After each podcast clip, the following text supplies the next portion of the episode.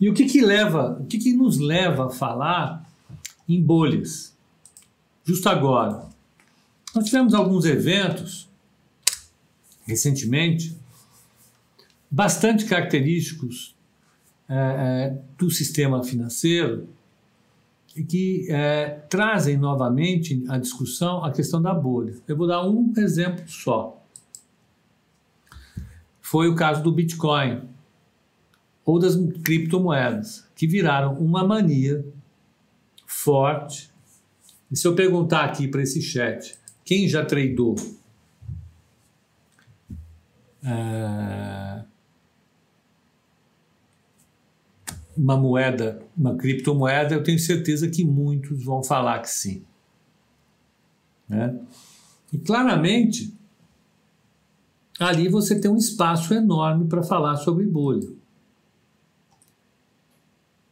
Agora tem sido comum falar em bolha é, não se referir à bolsa. Né? A bolsa vem chamando a atenção da imprensa, da imprensa em geral, da imprensa especializada em particular, né? porque pode ser que a gente esteja vivendo numa euforia. Está aqui, ó. Hoje saiu no valor, eu falei para vocês, tá lá. Seu gestor é um sócio da gestora, Esquadra. Tá lá ele falando sobre a bolha. Cadê? Cadê a matéria? Dá para entrar na matéria ou não? Está aqui.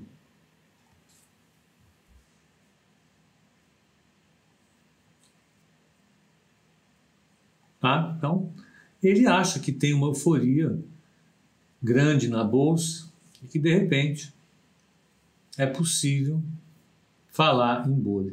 Ele cita dois autores, o Hyman Minsky e o Charles Kindleberger, que falam sobre ciclos de bolha. Nós vamos falar um pouquinho sobre esse, sobre esses dois caras aí, que na realidade, o Kindleberger, quando escreveu o livro dele, se referia em grande medida ao que o Minsky falava. Né? E a gente vai tentar discutir um pouquinho do que está acontecendo. Eu acho que vale a pena vocês olharem essa entrevista porque essa entrevista fala, em grande medida, a respeito do que nós vamos discutir aqui. Então, qual é a ideia geral do nosso do nosso tema aqui? É falar sobre o que são as bolhas, né? E primeiro definir o que é uma bolha. Depois nós vamos ver dois autores que discutiram um pouquinho as bolhas. E depois nós vamos discutir dois autores que produziram artigos acadêmicos recentemente atualizando a temática de bolhas. Né? Muita gente faz referência a essas duas primeiras obras que nós vamos discutir mas eu uh, acho que seja, eu acho que é muito importante a gente pegar o que, que, a, que a ciência econômica está produzindo depois desses caras, atualizando. Né? Afinal, a, a, a, o mundo gira, o tempo vai passando e a ciência não para, ela vai produzindo ainda mais coisas. Né? Então, vamos dar uma, uma, uma olhada. Uh, uh, Primeiro eu vou mostrar aqui o que tem como referência bibliográfica base. Eu vou colocar tudo isso lá no nosso Google Drive, evidentemente, mas qual é a referência que eu estou utilizando aqui para fazer essa, essa, essa apresentação? Eu vou colocar no final do último uh, slide quando a gente fizer a Então, ó, o primeiro livro é esse aqui, pois o, o, o, o, Rafa faz a, a, a, edição e tiro. O primeiro livro é esse aqui, que é a História Econômica da a História da Análise Econômica do Schumpeter. É um livro antigo, difícil de achar. É um livro dos anos 50. Foi publicado pós-mortem. É um livro tá ok, é um livro legal. A outra referência é essa que o gestor do Esquadra cita, que é esse aqui. É um livro do uh, Charles Kindleberger. Charles Kindleberger é um professor uh, do MIT, falecido professor do MIT. Esse livro aqui é um dos mais conhecidos dele. É, mas é, ele era especializado em história econômica. Né? Esse livro aqui é um livro que pega um aspecto da história econômica. Manias, Pânico e Creches. Né? Ele publicou dois livros são fundamentais, que é um é a história, é, é, história econômica da Europa Ocidental e, e, e, o outro é O Mundo em Depressão, The World in Depression, que é um dos melhores estudos sobre a crise de 29. Tem outro da, do Friedman e da Anna Friedman, que também é top. Mas, enfim, esse aqui é um, que é o que o, o, o Axé falou.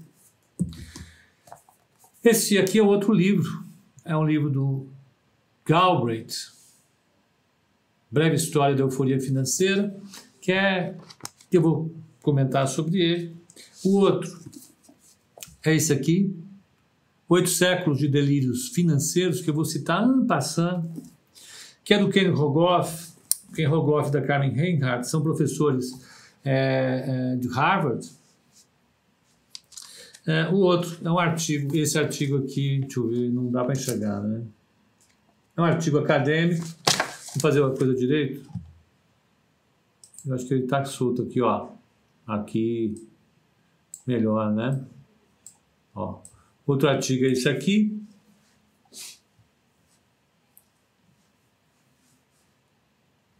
Bubbles, bubbles and fools. Bolhas e otários, né? Trouxas. E o outro é um, um do, do, esse cara aqui, o Gary, Gary Berlevy, é um uh, economista do Fed. É, esse é um texto publicado no, no, no Fed de, é, se eu não me engano, São Luís. Depois eu vou deixar a biografia certinha dele. E depois eu vou pegar aqui Marcos Brunenmeyer.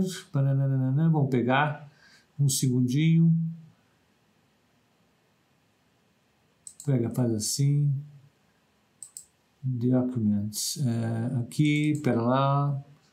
Macrofin 2. Bubbles. Esse aqui. Bubbles and Crashes. Que é ele o Dilip abriu. Esses dois eu vou discutir esse aqui um pouquinho hoje. E esse aqui na semana que vem.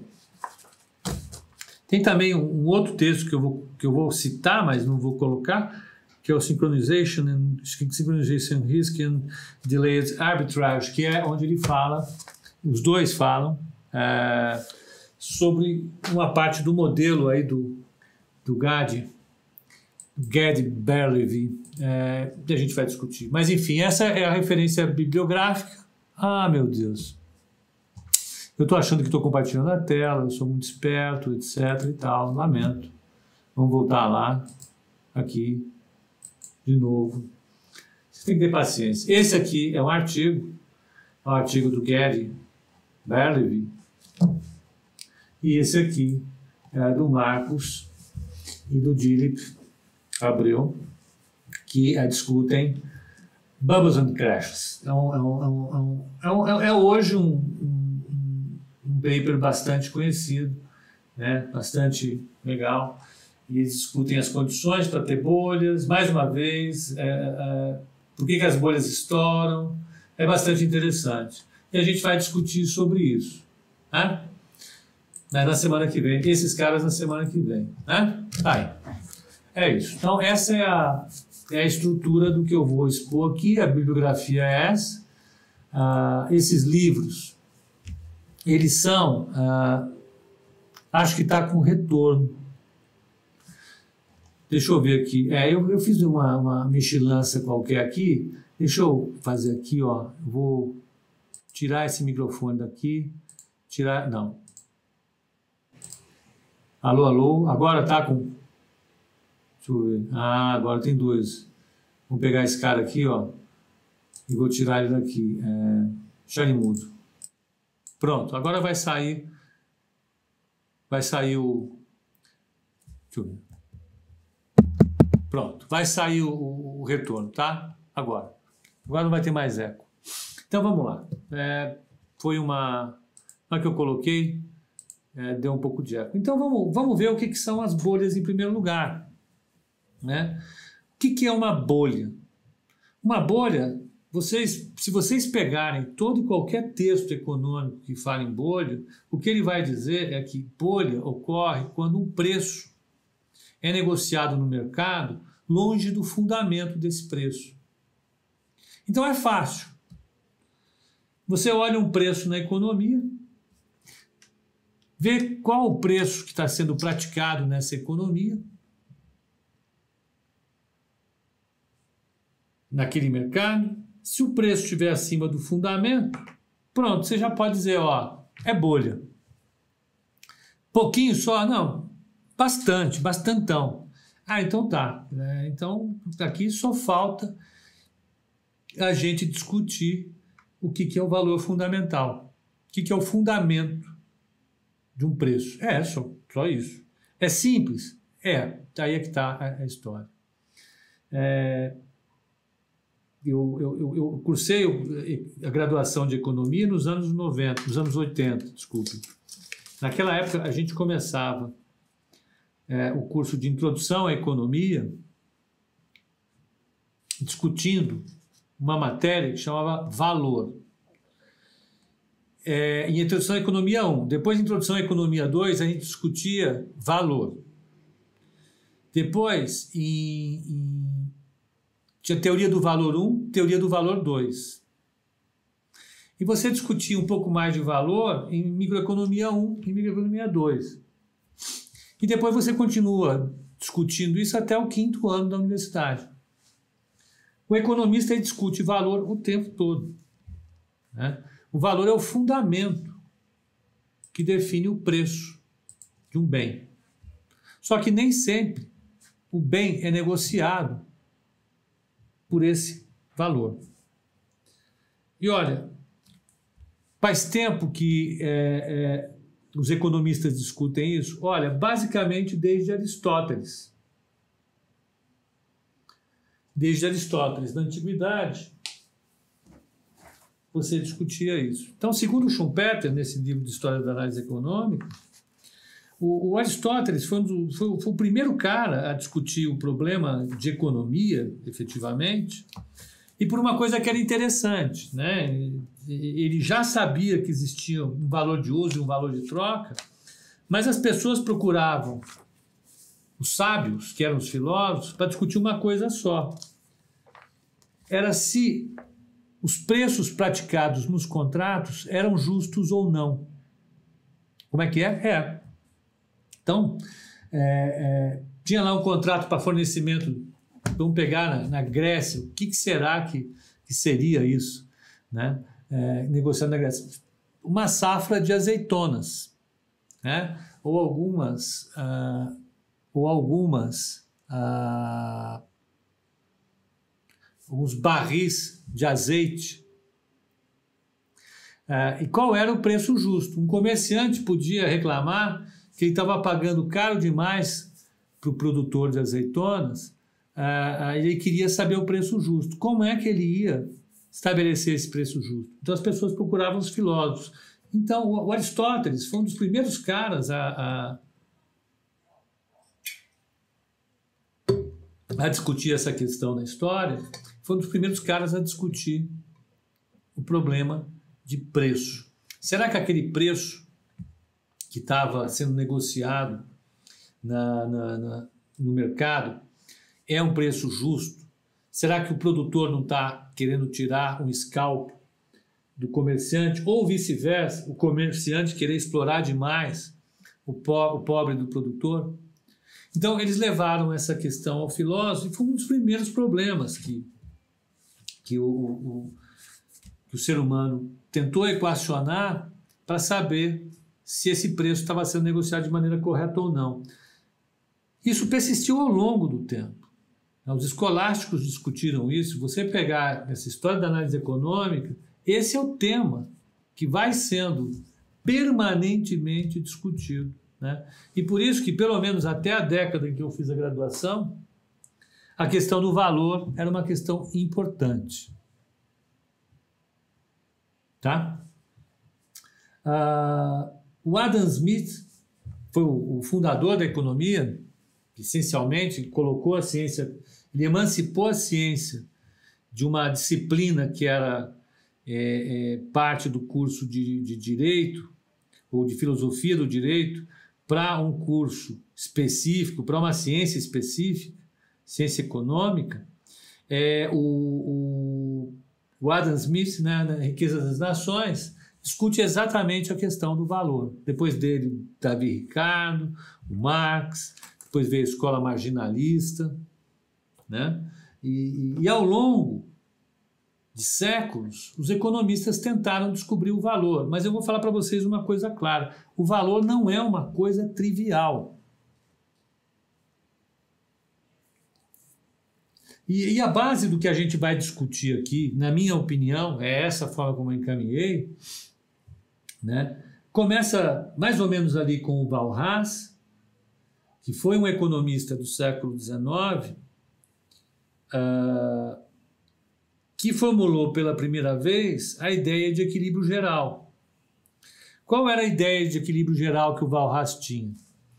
O Valras dizia que na economia todos os mercados se equilibram simultaneamente, né? É, então, os trabalhadores vendem a sua força de trabalho, uh, os capitalistas compram essa força de trabalho em diversos segmentos. Você tem mercado de matéria-prima, você tem mer é, mercado de matéria de, de, de, de bens de consumo, de bens de capital.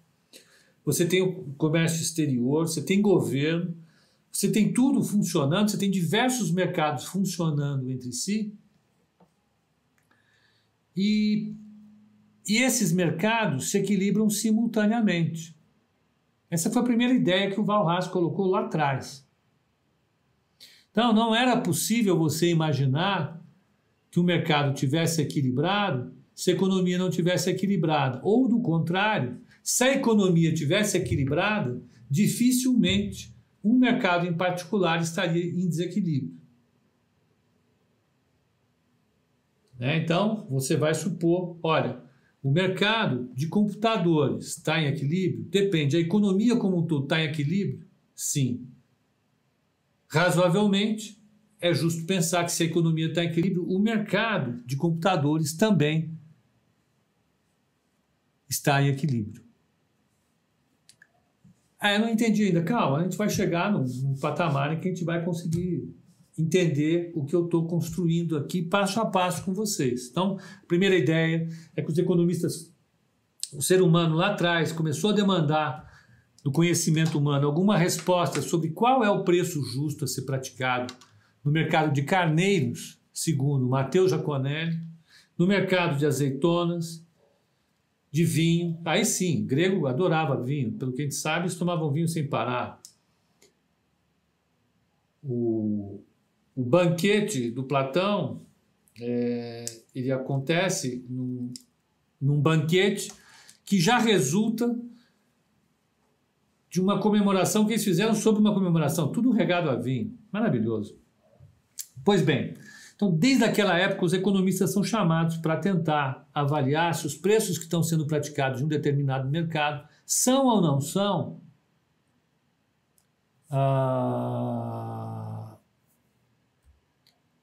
justos, se os preços cobrados ali são justos. Né? Então, mais uma vez, é, aí você veio o Smith, você veio, você teve o Ricardo, o Marx e depois a escola marginalista. E um dos expoentes dessa escola marginalista foi a do Val Haas, que dizia: olha, se a economia está em equilíbrio, todos os mercados estão em equilíbrio. E aí vai. Adiante. Por fim, na década de 60, o Kenneth Arrow, um economista americano, anotem aí, o, tio, o Kenneth Arrow, fofocas Fofocas. Não, mas não é fofoca, vai. Ah, economista também tem fofoca. Tio do Larry Summers. Tá. Ó, esse cara aqui, tio do Larry Summers. Tá bom. Daí o que, que ver? Calma, vocês vão chegar lá na frente, vocês vão ver. Tá. Eu vou falar uma do Larry Summers. Kenneth Arrow, ele ganhou o Prêmio Nobel de Economia porque ele conseguiu comprovar de maneira bastante razoável a ideia do Valras, segundo a qual existe um equilíbrio, um equilíbrio geral na economia e simultâneo. E mais, se os mercados estão equilibrados, nenhum mercado em particular pode estar em desequilíbrio. É uma tese forte, eu vou explicar por que ela é forte, mas é exatamente assim é, é, que, que, que essa tese funcionar. E isso vai ser importante para a gente avaliar depois qual é a força da ideia da bolha. Né? Se o mercado está em equilíbrio, não pode haver bolha. Por quê? Eu estou explicando por quê. Estamos caminhando, começando na Grécia, contei uma história danada e não chegamos lá. Depois que o Kenneth Arrow construiu a hipótese, um pouco antes dele, o Paul Samuelson, que também é tio do Larry Summers, Olha só. O Paul Samuelson criou uma, uma teoria que vai na direção do equilíbrio geral, mas que aponta para a base do que a gente conhece hoje como a hipótese dos mercados eficientes, que foi desenvolvida de maneira bastante, bastante, bastante acabada, merecendo um prêmio Nobel pelo Eugene Fama, que a gente já citou aqui diversas vezes.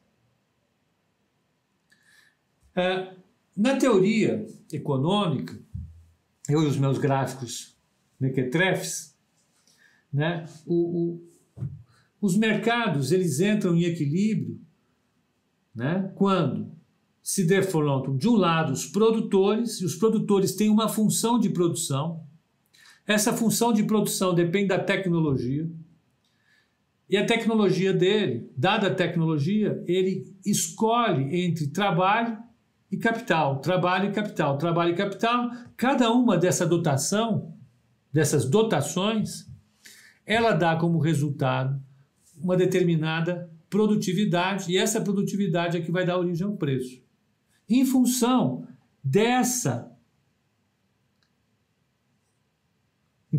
como resultado dessa função de produção, você tem a curva de oferta da economia. Cada produtor escolhe tecnologia, compra os insumos, produz, e o resultado é essa curva que é crescente com preço e quantidade. Na outra ponta, você tem a curva da demanda. A curva da demanda é feita pelos consumidores, e os consumidores vão demandar Eita, o que, que é isso? Isso aqui é uma função de utilidade descontada no tempo. Essa é a utilidade que o, que o, que o, que o, que o consumidor tem ao longo do tempo, e por isso que é de zero a infinito, aqui é tempo, tá? Descontado esse, esse, essa letrinha aqui é aquela taxa de desconto que a gente já discutiu aqui, ter, é, ter em anos, meses, alguma coisa assim da função de consumo dele. Consumo do quê? Consumir preços e quantidades. O que está sendo dito aqui? A sociedade ela é composta de agentes que fazem a oferta e a demanda, cada um com suas curvas de oferta e curvas de demanda, e essas curvas de demanda se equilibram simultaneamente na economia. A curva de oferta ela resolve um problema do produtor. Qual que é o problema do produtor? Ter o máximo lucro dela. dele, né? maximizar lucro, e o problema do consumidor. Maximizar o lucro, dadas as restrições tecnológicas dele, capital e trabalho. E o consumidor, ele vai maximizar essa função aqui, que é de consumo, dadas as restrições orçamentárias dele. Ótimo. Essa, essas duas, oferta e demanda, se encontram aqui nesse ponto, e é desse ponto que você retira esse preço aqui. P estrela, é estrela, é a dotação eficiente da economia.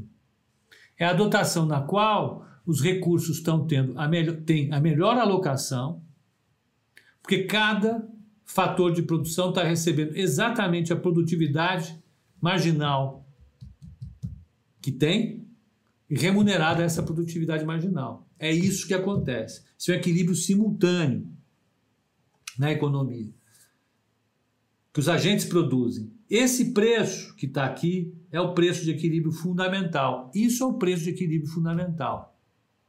Ó, o que, que eu falei? Uma bolha acontece quando um bem ou serviço é negociado, um título é negociado fora do preço fundamental. Qual é o preço fundamental? Dada a oferta e a demanda,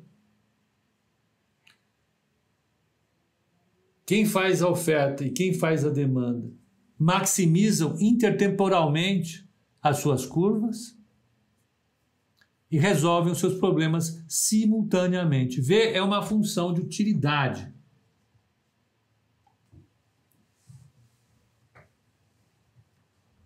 É isso. Ah, mas eu não entendi nada disso aqui, mas é, é claro que você não entendeu, porque não, não tem muito o que entender nisso. É abstrato desse jeito. Mais um negocinho. E o que, que fala a hipótese dos mercados eficientes? Essa é a do Eugene Fama, que eu já discuti aqui na questão de behavior. Onde eu acho a carteira mensal e semanal? No site da Nova Futura. Investimentos, investimentos você vai lá, você vai achar. Então a hipótese dos mercados eficientes, ele pega esse mundo do Kent Arrow e do Val Haas, que estabelece um equilíbrio de todos os mercados de acordo com as dotações de capital, de trabalho, com as restrições orçamentárias das famílias, estabelece uma ideia segundo a qual os mercados são responsáveis por alocar o capital na economia. Que capital? Esse aqui, ó. Dada a alocação eficiente do capital, você tem essa curva de oferta.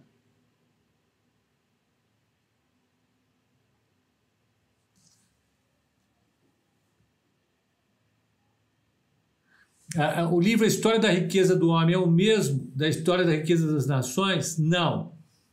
O História da Riqueza do Homem, do Léo Huberman, é um autor marxista alemão, e a, e a Riqueza das Nações é um livro do Adam Smith, que é um escocês, né, que é, escreveu, inclusive, bem antes do, do do Léo Huberman. Mas seguindo adiante, o que, que, o, o, que, que o Fama fez para gente? O Fama falou o seguinte: olha. Então, quem aloca o capital na economia são os mercados. E o que é importante? Que os preços que são praticados, nós temos que discutir preço? Claro, nós estamos aqui para discutir bolha. Se eu estou discutindo bolha, eu tenho que discutir preço. Então, os preços fornecem sinais para que os recursos sejam alocados. Quais recursos? Ó, aqui, ó, capital e trabalho, curva de oferta. Eles refletem as informações disponíveis no momento e permitem que a alocação seja eficiente. Ponto. Então, cada preço que você vê na economia, esse aqui, essa curva de oferta, ela decorre da solução desse problema do produtor, dadas as informações que o produtor tem nesse momento. Por que, que a informação é importante? A gente já viu. Ó, aqui você tem T, não tem? Tem. Isso aqui é um T de tempo. O que, que é isso aqui? KT, T de tempo. Quando você tem tempo, esse tempo varia de zero a infinito, de agora até o final da história do planeta. Se tem de agora até a história do final do planeta, o que que tem nessas funções, nessas duas, na do, da oferta e da demanda?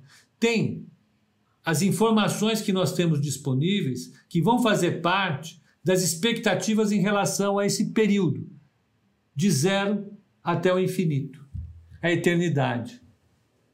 Então, quando eu coloco o tempo nessas funções, elas não são simultâneas apenas porque resultam do equilíbrio entre a oferta e a demanda de todos os mercados, mas de todos os mercados durante todo o tempo. Então, isso aqui, esse P, ele resulta de T também, ele é uma variável de T. Você pode ver até que essa função aqui, ela varia D de T, para quem souber alguma coisinha de cálculo, sabe que isso é importante. Se isso tem T, isso tem expectativas. Se tem expectativas, o que o Odini Fama fala de forma genial é refletem as informações disponíveis no momento. E na hora que a informação está disponível, essa alocação é eficiente. Eficiente em que sentido? Capital e trabalho são alocados de acordo com as suas produtividades e os consumidores vão ter a satisfação da melhor forma disponível na economia, dadas as suas restrições orçamentárias e a sua capacidade de endividamento.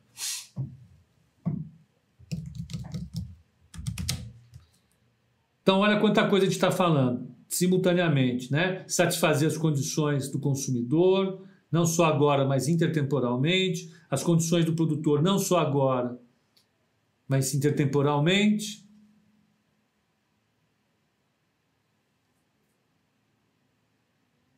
E a eficiência, dizendo que todos os fatores vão ser é, é, é, remunerados de acordo com a sua produtividade marginal e que as restrições orçamentárias dos consumidores serão respeitadas e a sua e a sua é, é, a utilidade vai ser maximizada intertemporalmente. Ah, mas isso é difícil. É difícil. É claro que é difícil. Ó, estou construindo um case aqui. Quantidade estrela, P estrela. É eficiente, informações intertemporais, maximização, equilíbrio. Estamos falando tudo juntinho sem tirar nem pôr.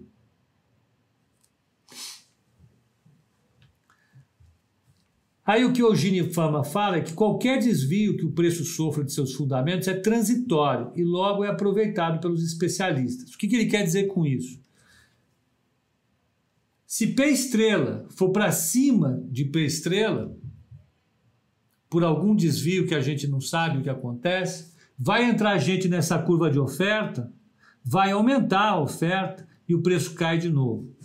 Por quê? Porque qualquer preço acima de P estrela chama gente para produzir aqui. E se o preço cair abaixo de P estrela, o que acontece? Tem gente que vai sair correndo daqui, simplesmente, e o mercado volta para cima.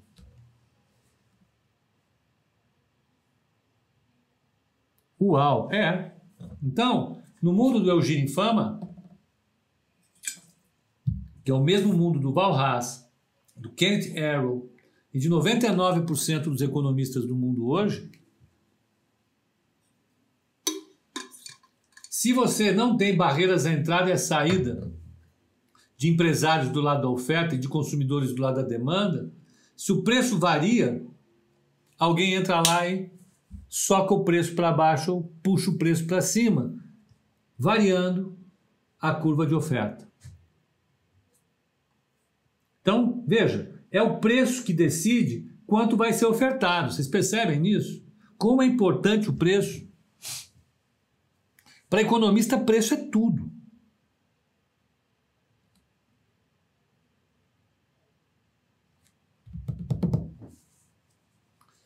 Então, os desvios dos preços são aleatórios e não podem ser aproveitados. Em que sentido? Eles não são antecipáveis. Se um preço pula para cima ou pula para baixo, quem estava um tempo para trás não aproveitou porque não viu essa mudança de preço. Você só aproveita o preço quando ele pula para cima se você antecipou esse pulo. Como esse pulo é aleatório, você não sabe se ele pula para cima ou para baixo, você não aproveita. Para baixo. Vamos lá. Então, para satisfazer todas essas condições, o mercado não tem barreiras à entrada ou saída de novos participantes. Se houver pulo para cima ou para baixo, entra a gente aqui, bota o preço no lugar de novo e os fatores voltam a ser remunerados pela sua, sua a, a produtividade marginal. Ó, uh, as informações são simétricas, ou seja, todos os agentes têm a mesma informação ao mesmo tempo. Todos os agentes são racionais e tomam suas decisões com base na racionalidade dos seus modelos. Como assim? Os caras que estão aqui fazendo oferta, eles têm as mesmas informações sobre o presente e sobre o futuro. E eles utilizam os mesmos modelos para produzir essa função de produção. E são modelos que são racionais. Em que sentido que são racionais? São modelos que têm uma estrutura lógica inerente, que não tem formas de pensar corrompida.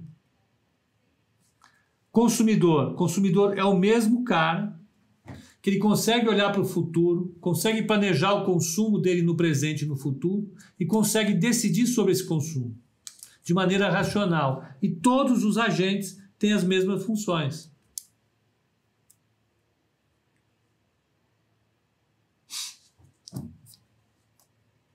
Então, os mercados não têm barreira entrada e saída, as informações são simétricas, os agentes são racionais e tomam suas decisões com base na racionalidade. É isso.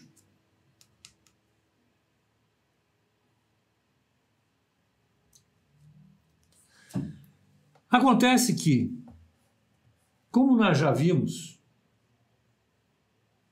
esse mundo do Smith, do Val Haas, do Kent Arrow e do Eugene Fama, vou colocar o Fama aqui, pô. Não coloquei, eu ia colocar Eugene Fama.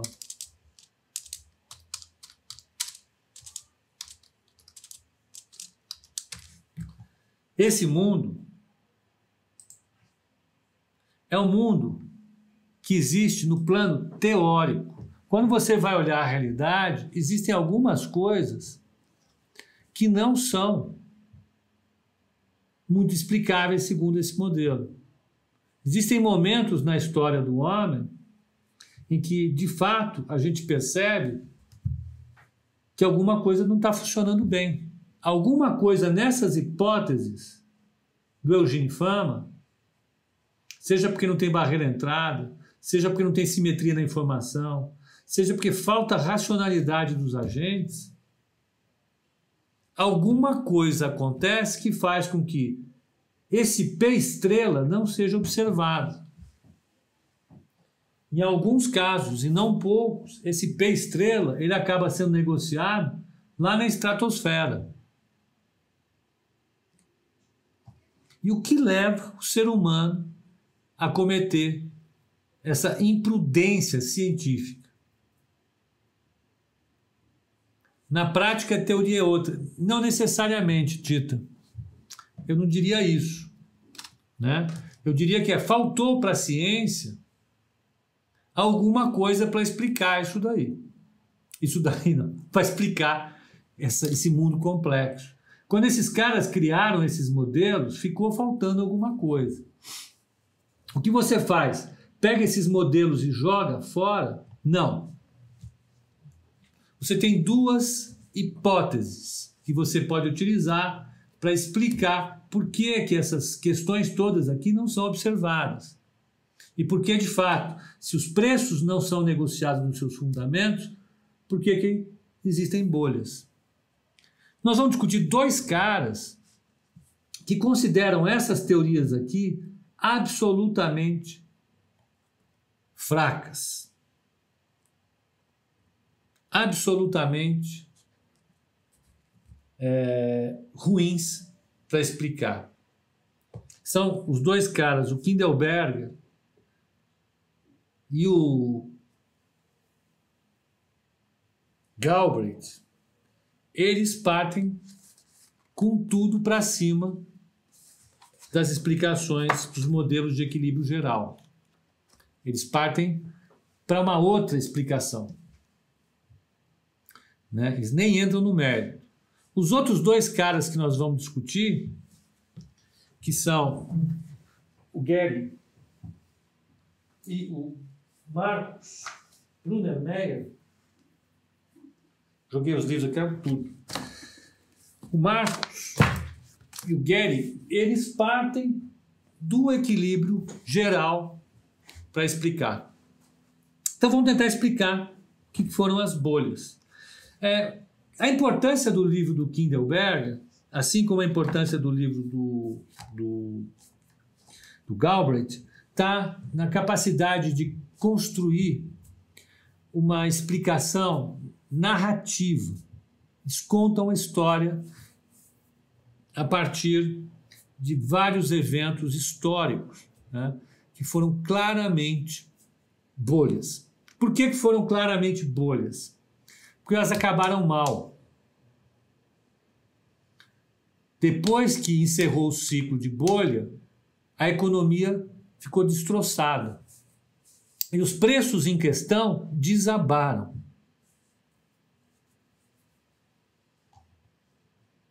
Deixa eu colocar de uma maneira.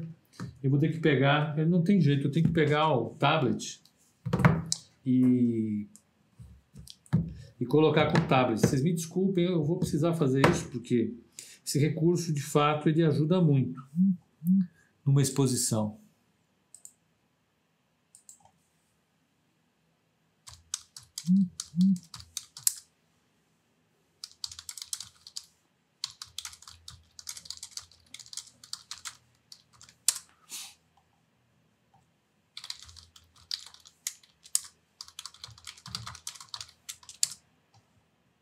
Vamos lá, vamos pegar aqui. Eu preciso achar só o tablet. Está aqui. Minutinho. Deixa eu só ver aqui onde eu estou.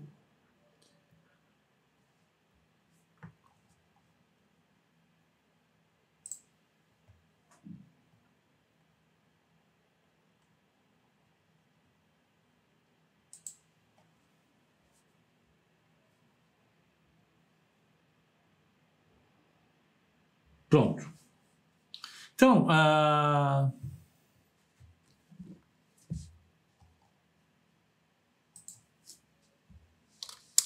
Vamos lá.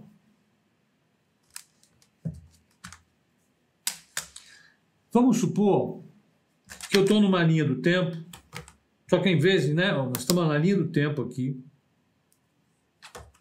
vamos discutir um preço que está se comportando da seguinte maneira.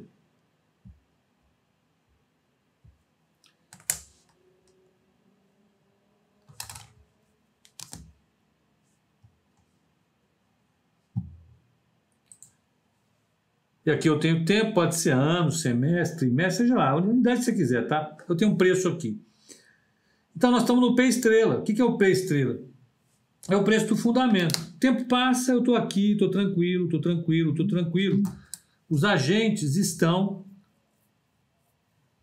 negociando o bem ou o serviço de acordo com o preço que é o fundamento. Um preço que, né, a gente já sabe, P estrela, né? Resulta do equilíbrio dos mercados. Então, está todo mundo ali satisfeito. Simultaneamente, todos os agentes estão satisfeitos, maximizando as suas funções, está todo mundo muito bem. De repente, aconteceu alguma coisa em T estrela. Não, T estrela não, porque a gente está usando, né? Vamos chamar em T0. Não, T0 também não. TJ que J? Porque letra é uma, uma boa letra, J. Acontece alguma coisa e o preço dá um pulo, sem que ninguém saiba muito por quê. Ele vem para cá. O que, que o Fama fala sobre esse pulo? Seja lá o que causou esse pulo. Esse pulo, ele é transitório, ele vai passar E ele é aleatório, porque tanto ele podia ser um pulo, como ele podia ser uma queda.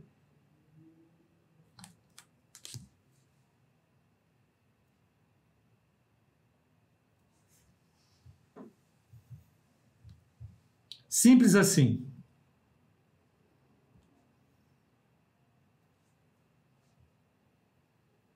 Pode ser um pulo para baixo, um pulo para cima, tanto faz. Mas nesse caso que eu, que eu citei, vamos colocar só para cima. Ele pulou para cima. O que, que o, o, o, o, o Fama está falando? Se você tivesse antes do período, antes do pulo, aqui, vamos chamar isso em, em TI.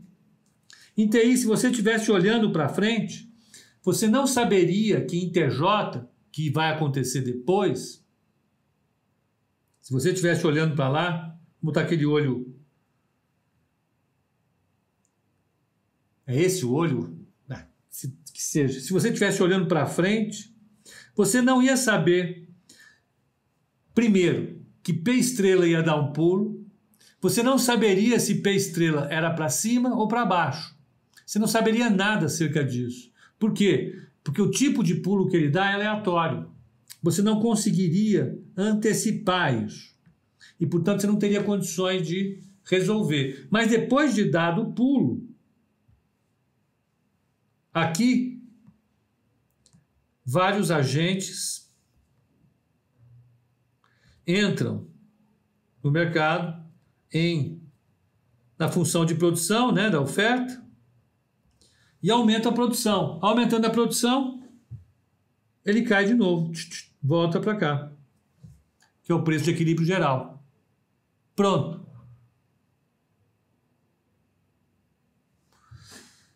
Perfeito. Então, essa é a, é a racionalidade que está por trás do mercado eficiente. O que o Kindelberger fala é que a primeira coisa é que as crises financeiras e as crises financeiras resultam do que a gente vai chamar de bolha, elas resultam, elas são recorrentes, elas acontecem sempre.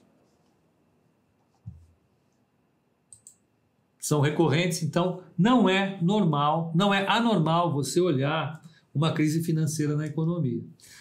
Se você olhar ao longo da história, diversas vezes você viu crises financeiras. Né?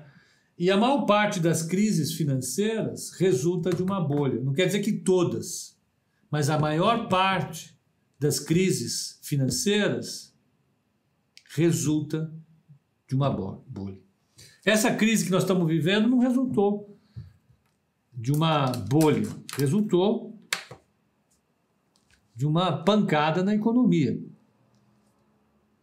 Mas a maior parte das vezes é uma, uma boa parte das vezes, o que aconteceu foi uma bolha. Quando a bolha estoura, ela cria um problema enorme para a sociedade. E para ele, então, o que, que é uma bolha? A bolha é quando o preço sobe e depois cai. Ah, é assim? É. Então, ele não está dizendo apenas que ele se descola do fundamento. Né? O que o Kindelberger está falando é um pouco mais, um pouco mais sério. O que, que o Kindelberger está falando? Vamos pegar aqui Kindelberger. Ao invés de colocar o nosso amigo Eugênio Fama, que nós conhecemos de outros carnavais, a gente vai pegar aqui, vamos, não, vamos, vamos manter o P estrela, vamos, vamos manter o P estrela, tá bom. Bobagem, pode manter o P estrela, não tem problema nenhum. P estrela. Nós estamos aqui no momento, eu não vou colocar o P estrela para baixo para fazer um negócio mais dramático, eu gosto de drama. Vamos, vamos fazer dramático aqui. Vamos pegar aqui, ó. Vou colocar P estrela aqui então a economia parte em T0 do equilíbrio. Aí ela chega lá em TJ, TI, né? E começa a subir, começa a subir, começa a subir, começa a subir, começa a subir, começa a subir, começa a subir, não para de subir.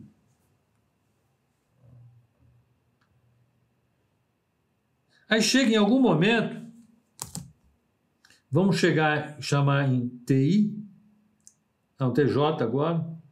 Em TJ, algo acontece e esse preço, e essa bolha simplesmente explode. Quando ela explode, ela faz isso, ó. Cai, fica lá embaixo, depois demora, depois demora um tempo, ela vai voltar. Então, aqui, a primeira coisa que a gente olha é que tem uma fase de alta que é de mania.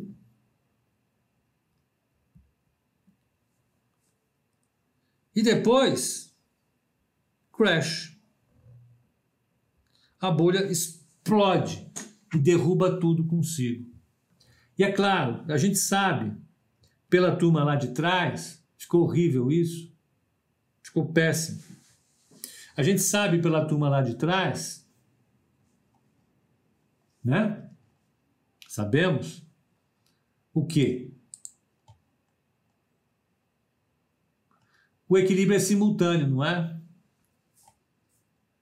Isso aqui vale para a sociedade inteira. Então, se esse preço aqui, cadê? Ah, não, está ali do outro lado. Se esse preço aqui ele estava subindo demais e depois explodiu, a sociedade como um todo vai sentir os efeitos disso. Como? Ora, se o mercado se desequilibrou, significa que toda a economia vai se desequilibrar junto na hora que explodir. Principalmente porque aconteceu alguma coisa no sistema financeiro. E olha, eu vou falar uma coisa que é bacana agora. É um dos problemas de discutir bolha. Qual, hein? O que, que ele falou? Ó, bolha é quando um preço sobe, explode, ele cai bastante, continua um tempo, depois ele sobe. É. Tá. Tá bom. Quando eu sei que é uma bolha? Quando? Ué, eu já falei. Tem um período de mania. Não, manina não. Mania, por favor, rapaz. E tem um período de crash. Boa. Quando eu sei disso? Quando tem a mania e quando tem o crash. Ah, é. Quando tem a mania, você sabe? Não, por quê? Para eu saber que é mania, o que, que eu preciso descobrir? Se vai ter crash. E quando é que eu descubro que tem crash? Sabe quando você descobre que vai ter crash? Descobre, descobre que vai ter crash? Quando? Quando crash acontece.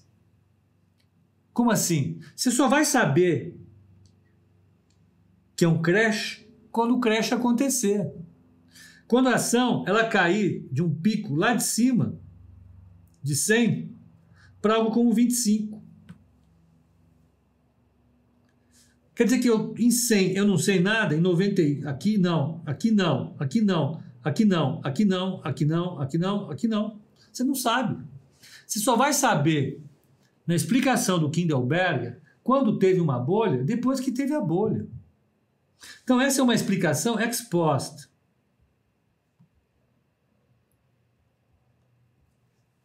Como assim ex post? Só depois que aconteceu é que você sabe se é bolha ou não.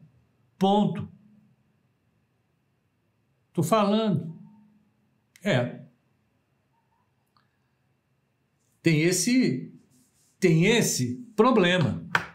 Quando você for olhar o modelo do Kindelberger, que não é necessariamente um modelo, aliás, não é um modelo, ele não está dando o mapa da mina para você. Fala, se você pegar na história e olhar para trás, sempre tem bolha, tá? E quando é que tem bolha? Quando a bolha estoura e tem um crash logo depois que arrasa com tudo. Fala, é mesmo? É, ixi. Então tem que esperar acontecer. Magazine só comprova que temos bolha. Você não sabe. Na explicação, Mário, do Kindelberger, Magazine não é bolha ainda. Por quê? Porque não teve um crash. A Jaci. Então não tem como se precaver de bolha? Na explicação do Kindelberger, não. Eita meu. É, eita meu. Vamos lá, vamos continuar. Mas vamos olhar o Kindelberger, porque tem muita coisa para aprender com ele. Cara sensacional, escreve bem pacas.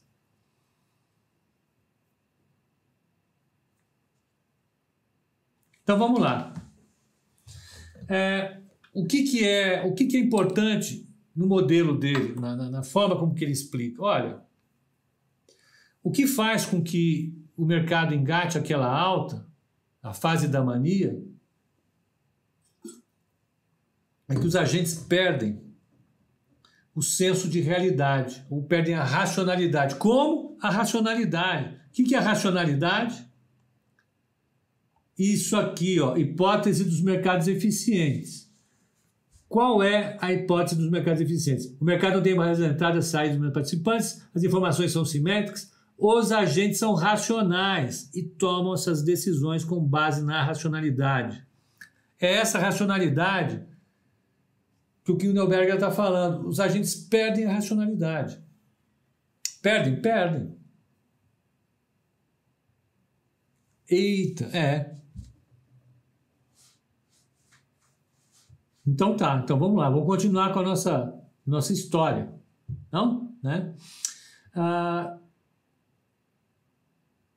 o, ele chama, uma, ele fala que uma coisa importante, né? É, é, esse é um processo coletivo. Ele não é um processo que acontece individualmente, é um processo coletivo.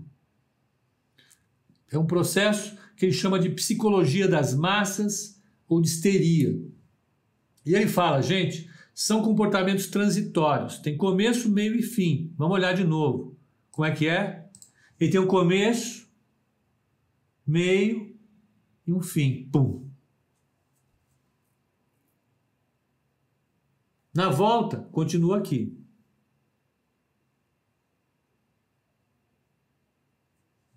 Vamos adiante. Vamos, vamos acelerar porque eu estou perdendo tempo. Vamos.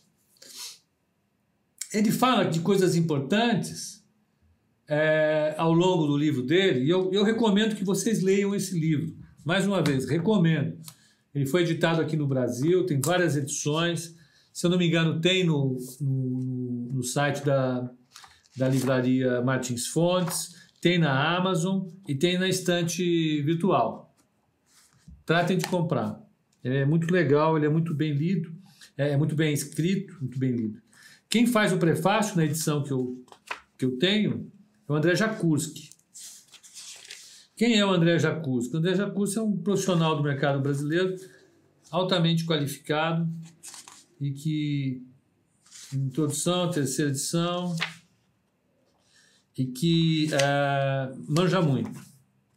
Ele foi, foi sócio do Banco Pactual, ele foi do Banco de Investimentos do Brasil, BIB, do Unibanco. Cara ferrado. Mas vamos lá. Então, o que que, o que que. Na hora de construir a tese dele, ele fala que a especulação é o principal fator para alimentar as manias. Né? As pessoas elas, elas adquirem uma mania, essa mania vai ser responsável pela alta dos preços. Você olha essa alta aqui, quem puxa essa alta é uma mania, e a mania é uma perda de racionalidade dos agentes econômicos. E tem dois tipos de agentes econômicos: aqueles que são crédulos, que acreditam em tudo e que são influenciáveis, e aqueles que são espertos, são talentosos e que vão enganar todo mundo. E o detalhe que ele fala, que é interessante, é que todo mundo vai se ferrar. Né? Um é o insider, o outro é o outsider. Outro conceito que ele fala é o seguinte: na economia você tem especulação. Né? E não é porque você tem especulação que as coisas vão terminar mal. Você pode ter uma especulação que é estabilizadora. Exemplo: mercado futuro. No mercado futuro, você tem um monte de gente que entra especulando. O que é especular? É comprar para vender caro e vender caro para comprar barato. Né? O teu objetivo é fazer uma compra associada a outra venda e ponto. É diferente do investidor, é diferente do produtor.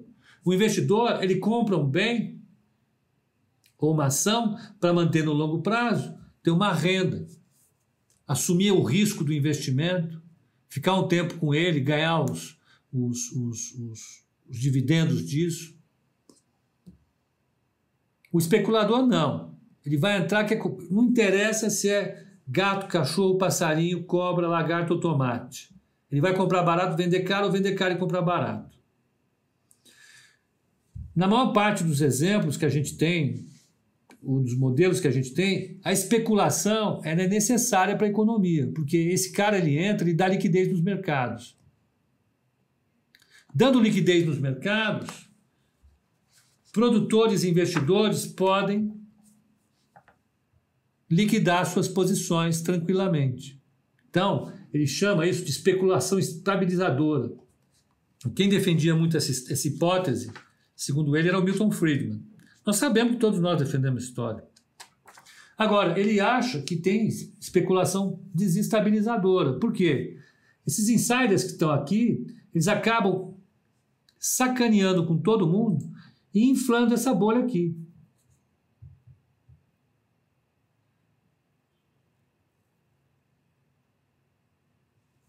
A Jaci falou que tem muita coisa de psicologia envolvida. Totalmente, Jaci. Totalmente. Na cabeça deles tem.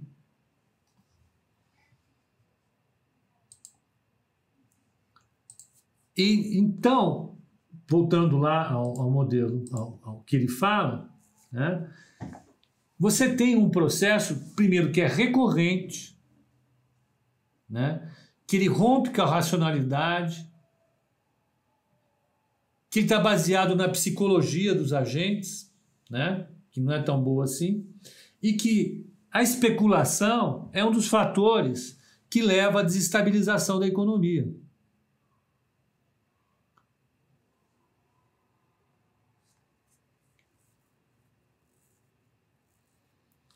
E aí ele começa a dar alguns exemplos históricos. Ele começa dando os exemplos históricos citando o Newton. O Newton que inclusive foi vítima de uma bolha, da bolha dos mares do sul. Né? Então o Newton fala: sou capaz de calcular o movimento dos astros, mas não a loucura das pessoas. Faltou um não aqui, hein? olha, mas não a loucura das pessoas. Ele dá alguns exemplos no livro. Ver uma coisa. Ah, a Companhia dos Mares do Sul, que é uma, um exemplo de especulação do século XVIII, 1711, eu vou falar sobre ela no outro cara, cita diversos e diversos e diversos casos e pessoas e justificativas para falar sobre as bolhas. Ele cita aqui, ó, objetos de especulação. Deixa eu pegar aqui. Então, ele cita aí alguns exemplos históricos que foram objeto de especulação é, é, é, e geraram bolhas, enfim, tudo isso. Moedas metálicas, né? Ele citou um exemplo do Sacro Império é, Romano entre 1618 e 1623. Tulipas, É, as ações da Companhia das Índias Orientais, canais, projetos de, de drenagem, casas elegantes, no período que vai de 1636 a 1640. Falei de algumas companhias, como a Companhia dos Mares do Sul, a Companhia do Ocidente. Tá aqui, saiu errado. Não, tudo errado, pera lá aqui, Ocidente, Ocidente, a Sword, o Sword Blade Bank, Banco General, Banco Royal, todos em 1720, a companhia na, na, década de 1720, a Companhia das Índias Orientais Britânica, 1772, a Companhia das Índias Orientais na Holanda, em 1772 e 1783, produtos de exportação, de importação, açúcar, café, algodão, trigo, é, produtos de, de, de, de exportação de 1810, 816 e 36 na Grã-Bretanha. Canais. Canais. Os caras especulavam canais, que é a canalização dos rios dentro das cidades. 1793, na década de 1820, na Grã-Bretanha, 1823 na França, 1793 e nos anos 20 na Grã-Bretanha. A 1823 na França.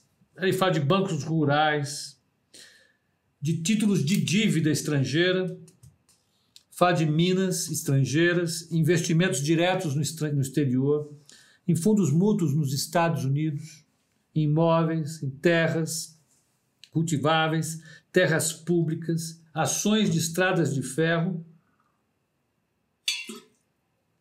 Teve um mega bolha disso nos Estados Unidos.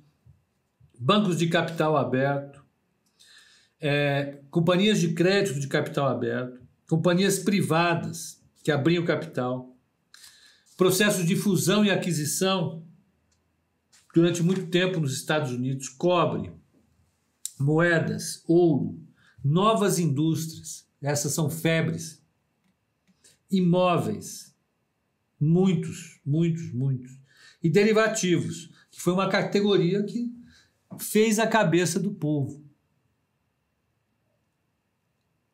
Essa companhia ocidental era do Mississippi? Não. A Companhia das Índias era outra coisa. A Companhia dos Mares do Sul é que está associada do Mississippi. Eu vou falar dela agora.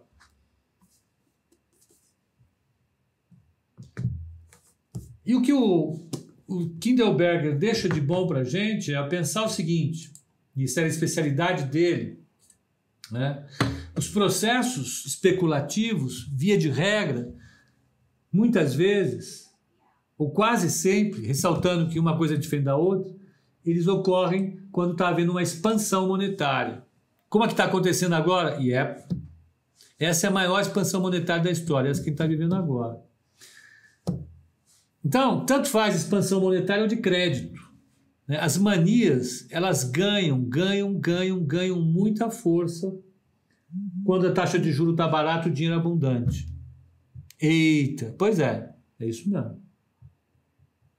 Outra coisa que acontece muito no período de, de, de mania é como as pessoas são irracionais, fica mais, elas estão descoladas da realidade, fica mais fácil para elas caírem em fraudes. Em fraudes é em comprar coisa que simplesmente não existe, que é uma picaretagem daquelas sem tamanho. Né? O, o caso mais conhecido foi o, o Ponzi nos Estados Unidos, na década de 20 nos Estados Unidos. Ele vendia uma pirâmide financeira e todo mundo comprava. Movido pela ganância, greed, todo mundo saía correndo e comprava esse troço. O que, que ele faz? Ele faz o pagamento de juros e amortização com emissão de nova dívida. Conforme vai gente entrando na pirâmide, o valor da pirâmide vai subindo. Se alguém quiser sacar dinheiro, ele capta mais gente e paga o saque. É uma pirâmide. Tem hora que ela estoura e desaba e todo mundo se ferra. Uma, uma, recente que foi muito conhecida, e tem filme sobre isso, é a do Madoff, lá nos Estados Unidos. Muita gente caiu no Madoff. Mas o que ele fala é o seguinte: olha, cuidado, as bolhas elas podem ter fraude ou não. Para ser uma bolha não precisa ser fraude. Mas a fraude normalmente ela fica mais fácil quando tem uma bolha. Falaram da pirâmide do avestruz, teve a pirâmide do avestruz, teve a pirâmide do boi. Teve um monte de pirâmide aqui no Brasil. Com bicho teve um monte. E o que acontece de trágico é que toda, toda, toda, toda, toda, toda, toda a bolha, ela termina num processo muito violento, em que ela explode e produz um crash. Qual o nome do filme do Madoff? Vou pegar aqui, ó. Madoff, filme. Vou pegar aqui.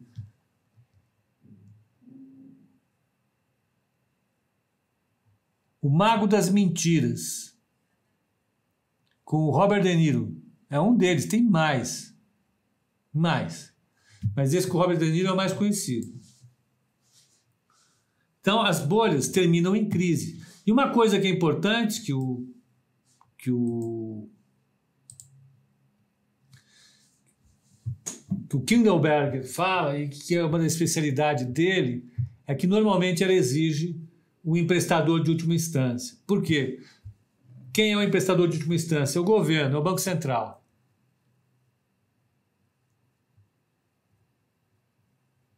é o Banco Central. Na hora que o Banco Central, na hora que, que o mundo está desabando, as empresas estão quebrando, o que acontece nessa hora aqui? Vamos pensar o que acontece nessa hora que os preços estão aqui em cima. As pessoas estão se sentindo extremamente ricas. E quando as pessoas estão extremamente ricas, elas começam a se endividar com essa riqueza.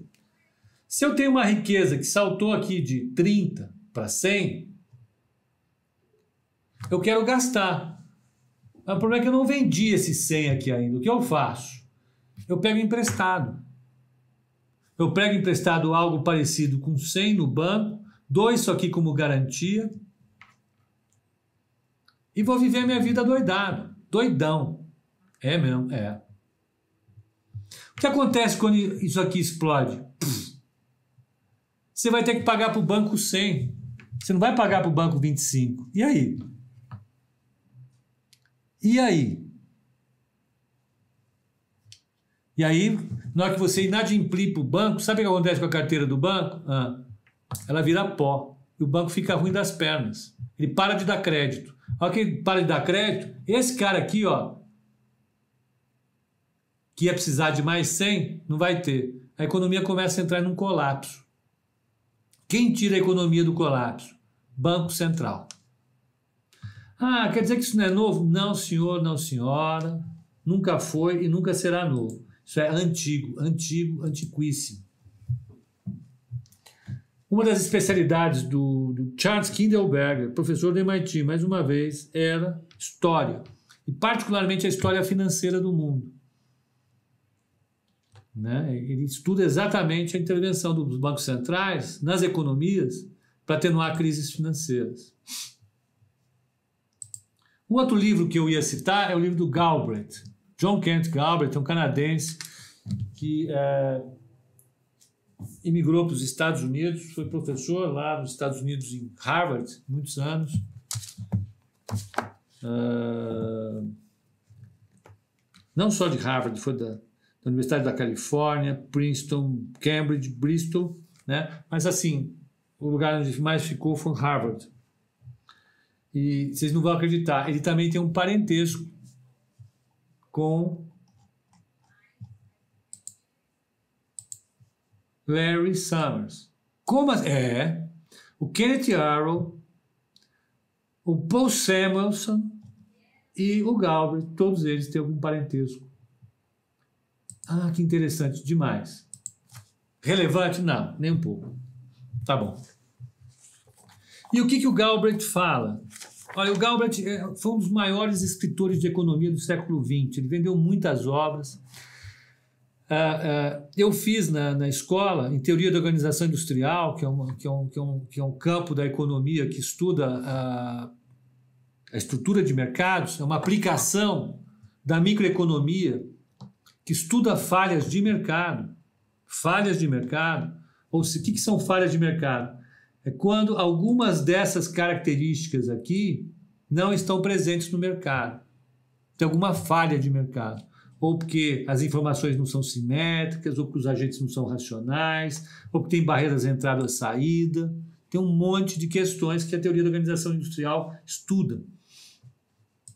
E o Galbraith foi um dos caras que estudou, foi um dos pioneiros no estudo de, de, de, de, de falhas de mercado. E ele tem um livro clássico já, que é a teoria do não, é, o, é o novo estado industrial, é, é, que é um livro em que ele discute a mobilidade social, né, a meritocracia, e ele vai mostrando que essas coisas não acontecem exatamente como a teoria econômica diz, muito pelo contrário, ela é cheia de falhas. Ah, o que quer dizer que as informações são simétricas? O Alfredo pergunta. Pô, pô, Alfredo, essa pergunta é excelente. As informações são simétricas, Alfredo, significa que você conhece tanto do mercado financeiro como eu. E mais, não apenas no conhecimento, mas em relação às informações correntes. Então você sabe tanto quanto eu qual a projeção do IPCA para 2019, 2020, 21, 22, 23, 24, 25 qual é a previsão de taxa de crescimento do Brasil, da China, da Holanda. A gente sabe tudo. somos máquinas ambulantes de informação, temos as mesmas informações. É isso. Ninguém tem mais informação que os outros. Por quê? Para construir essa curva de oferta e de demanda, os agentes precisam ter informações em relação ao presente e ao futuro. E precisam ter modelos. As informações têm que ser a mesma e os modelos também.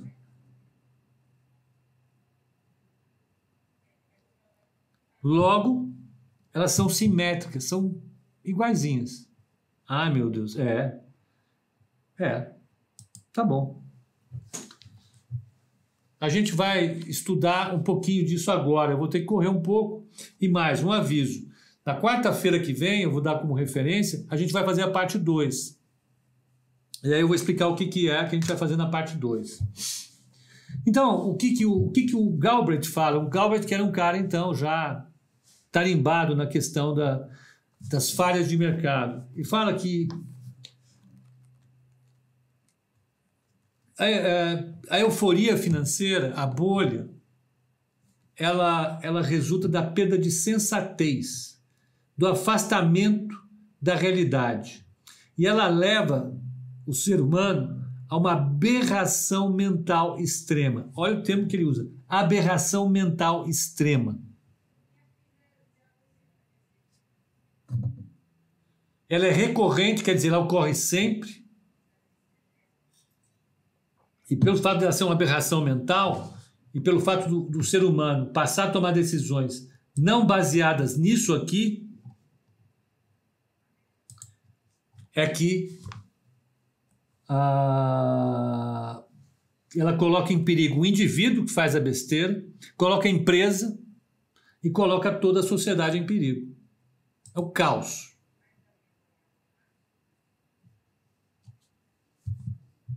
Ele cita o Schiller, que é um escritor alemão, fala: qualquer um, como indivíduo, é sensível e racional. Como parte da multidão, de imediato se converte em um estúpido. É? Quando você é um indivíduo, você de fato tem a capacidade de discernir sobre o seu presente, sobre o futuro, você tem modelo, você tem informações, você tem tudo. Mas a partir do momento que você ingressa na massa, você perde toda a sua capacidade de refletir. Você vai seguir os impulsos da massa. Você perdeu a sua racionalidade. Isso é importante, sim, porque para o Galbraith, a euforia financeira que alimenta a bolha é um fenômeno coletivo. Ele abrange todo mundo. E ele falou que no mundo tem dois tipos de pessoas: aqueles que se convencem e, portanto, são crédulos. Deixa eu colocar aqui: os que são crédulos são crédulos. É um pouco parecido com o, os crédulos. Os crédulos, pronto é um pouco parecido com o Kindelberger, né? Então tem os crédulos e os astutos. Quem são os crédulos? São aqueles que acreditam em tudo. São esses caras que estão no meio da massa. Quando tudo começa a acontecer de sacana, eles começam a acreditar. Eles compram cotas do fundo do Madoff, eles compram Bitcoin, eles compram a GX. Eles falam, qualquer estupidez. Acreditam em qualquer estupidez, porque estão na massa. O André fala que o Freud falou isso em Totem e Tabu.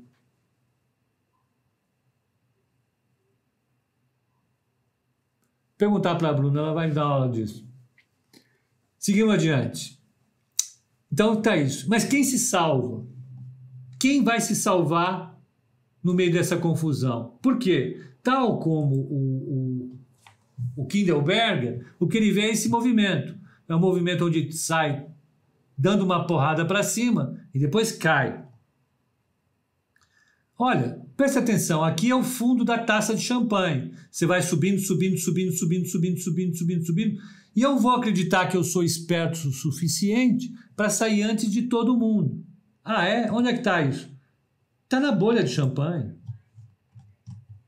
Aqui.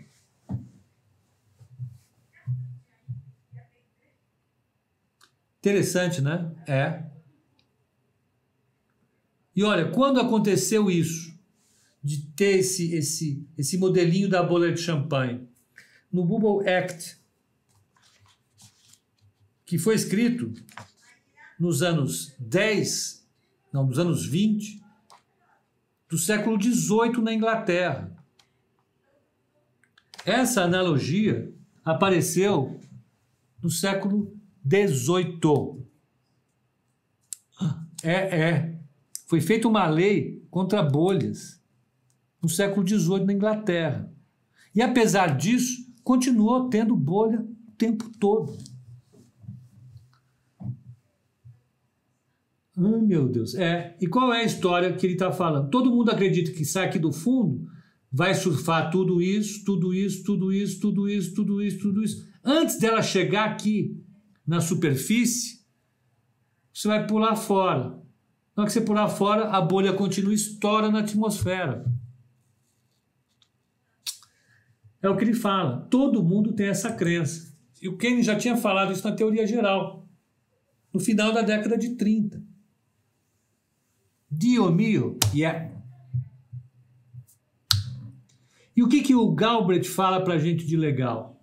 Olha, pode acreditar, o que motiva, o que faz com que você já tenha feito uma experiência negativa da bolha lá atrás, 1710, 1720, e continue tendo no século XVIII, no século XIX, no século XX, no XXI e até quando for necessário, é que as pessoas sofrem de uma falta de memória. Que pessoas? Essa pessoa que faz parte da multidão. A multidão tem um problema de memória muito sério. O Galbraith acha, olhando os exemplos, que depois de cinco anos todo mundo esqueceu o que aconteceu cinco anos atrás. E se isso acontece, você possibilita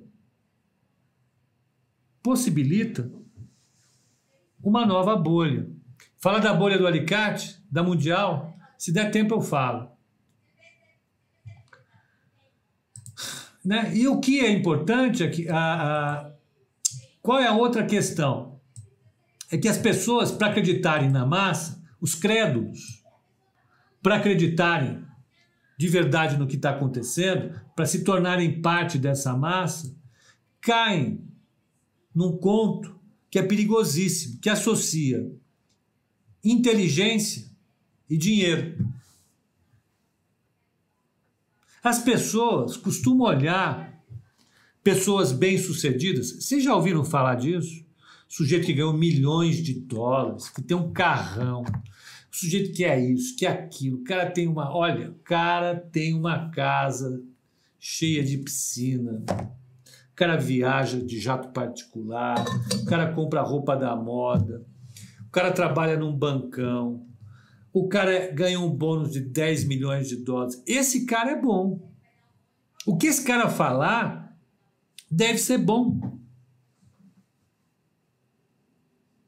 Eu falei que o Galbraith tem uma relação com quem mesmo? Larry Summers. Esse cara. Quem é o Larry Summers? Já falei dele aqui para vocês. Larry Summers. já falei, falei da, da, palestra que ele deu em Princeton, lá no, no, no seminário do do Marcos. Esse cara aqui foi secretário de Tesouro americano e professor de Harvard. Ele estava dando uma palestra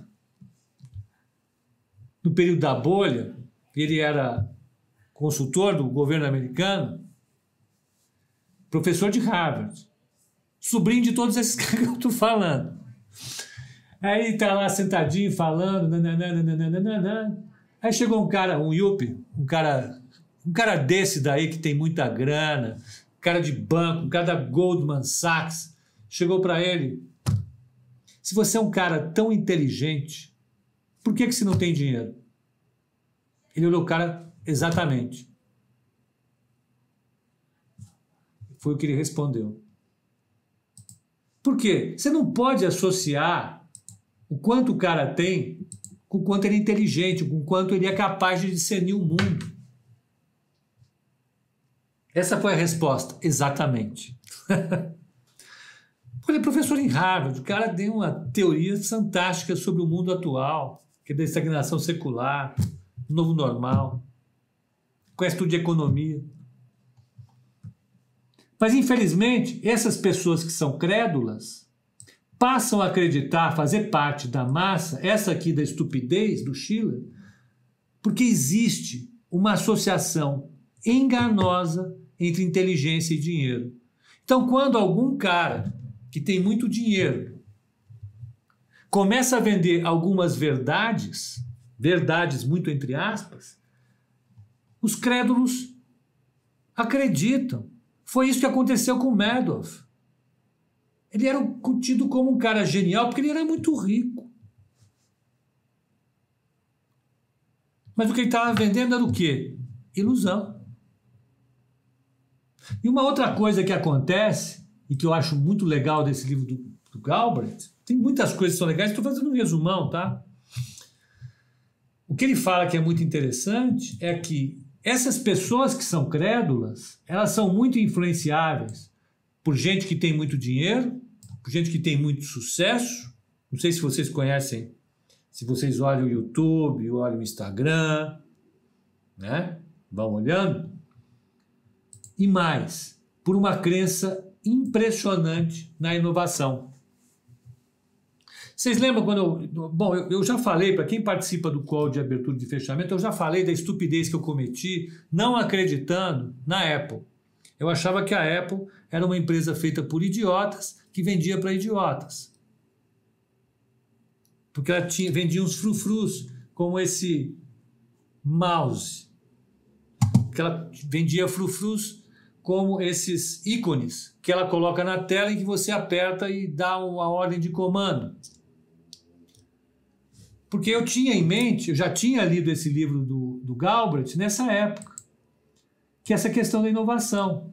A bolha da internet vendeu para as pessoas a ideia de inovação. O cara que vem com muito dinheiro, vendendo sucesso e promovendo o mundo, ele vem com uma ideia de inovação.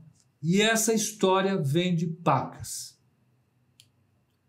E as pessoas caem. Sobretudo porque as pessoas querem ganhar. Se chegar, se chegar alguém prometendo para você que um papel vai sair de 10 reais e chegar a mil reais, você não compra? Tem cara que faz isso na internet. Eu não faço. Não vai dizer que eu faço, não. Quem falou? Ó, o Éder Ribeiro, conheço um Pepa. Eu não faço isso, não. Mas tá cheio de. Ó, tenho 10, isso vai virar mil. O que, que ele te mostra? Dinheiro, ele é um cara que tem muito dinheiro e ele é um cara que sabe fazer inovações. Ele produz coisas que nunca ninguém viu. Ou eu não acho que a Apple vende para idiotas, não, hein? Eu não sou idiota, eu tenho aqui ó, um iPhone. Eu gosto da Apple, eu entendo a Apple. Os caras são geniais. Eu fiz a minha autocrítica.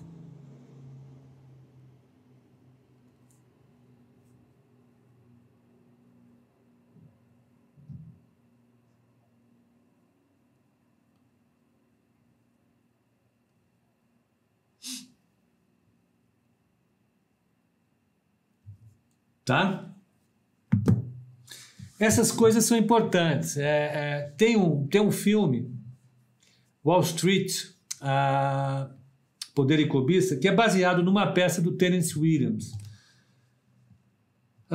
que fala sobre o, o período de inovação dos mercados financeiros de Wall Street na época dos, das fusões e aquisições. E esse é um tema recorrente nos livros do Galbraith. Né? Esse povo ganhou muito dinheiro. Essas fusões e, e, e inovações, etc, etc, etc. Então, é muito interessante. Dá para fazer um modelo com isso? Não dá, mas que é presente é. E ele cita algumas bolhas. Né? A parte legal do livro, eu acho que o livro é legal, porque ele não tenta sistematizar tanto quanto o, o, o Kindleberger faz, ele conta as histórias. É um livro que conta as histórias especulativas do mundo. E você fala, como esses caras caíram nessa estupidez? Como? Como caíram na estupidez? Então, a mania das tulipas é uma das manias mais conhecidas da história. Ela aconteceu na Holanda em 1620. Bom, tem até um quadro que é famoso. Esse quadro é do Bruegel, um pintor uh, alemão super conhecido. Mostra esse, esse lugar maravilhoso, povoado por macacos. Uma das características dos macacos é que os macacos não têm inteligência alguma. E, no entanto, ele tem, eles têm toda uma organização, estão fazendo um grande comércio, tem um banquete aqui, é tudo muito rico, todo mundo, todo mundo muito bem vestido. E o que, que estão negociando? Tulipas. Tulipas. Tulipas um trecho do livro. A febre de investimento, estou pegando um trechinho, tá? Ela se, ela se colocou em toda a Holanda. Ninguém com o mínimo de inteligência estava disposto a ficar para trás. Ninguém com o mínimo de inteligência. Os preços chegaram à extravagância. Em 1636, um bulbo Vamos pegar a tulipa aqui, ó. Tulipa. Botar a fotografia da tulipa. Tulipa é isso aqui. É uma planta. É uma flor. A quanto valia uma tulipa?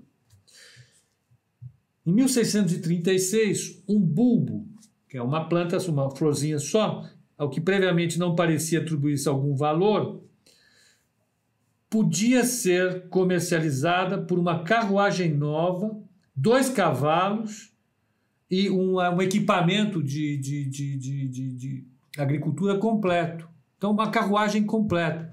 Vocês têm noção do que era uma carruagem naquela época? Eu perdi um caminhão. Ou talvez mais caro.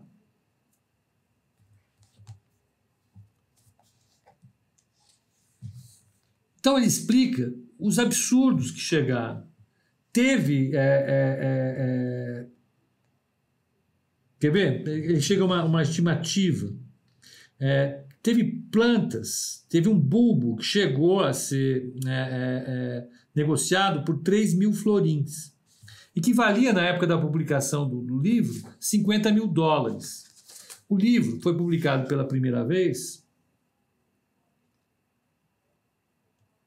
em 1990. De 90 para cá, a inflação americana pode ter produzido.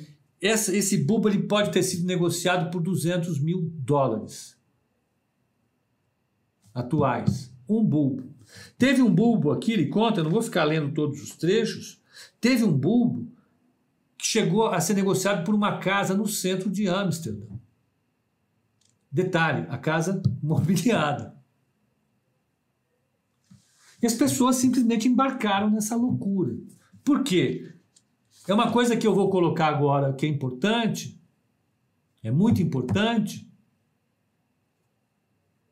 é porque todo mundo que comprava acreditava que ia conseguir vender a um preço maior. Como é que é? Todo mundo acreditava que comprando esse bulbo poderia vendê-lo por um preço maior.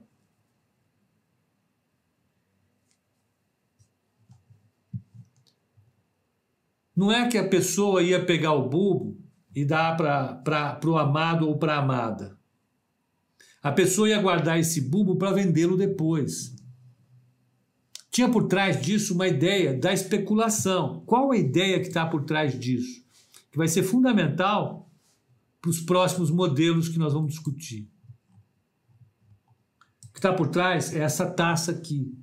todo mundo está vendo essa bolha subindo e todo mundo acredita, invariavelmente, que vai conseguir surfar essa bolha do começo até o fim e vai conseguir pular da bolha antes dela chegar na superfície. Todos, todos, todos, todos, todos, todos acreditam nisso. Os crédulos e os astutos, os dois personagens do modelo do Galbraith.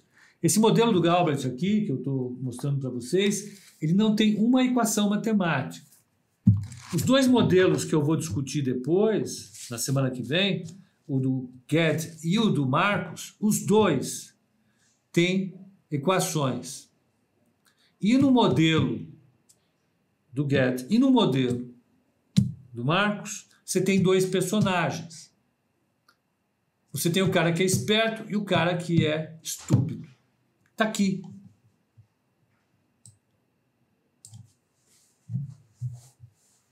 Outro caso que muito conhecido para quem vai pegar literatura de bolhas é o caso do John Law e uh,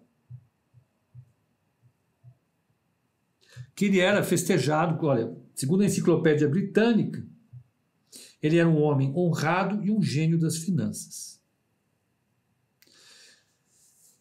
E talvez porque ele era um gênio das finanças, ele, ele tinha dinheiro, e essas, as pessoas o associavam à inteligência, e ele mostrava inovação. E o que ele fez foi criar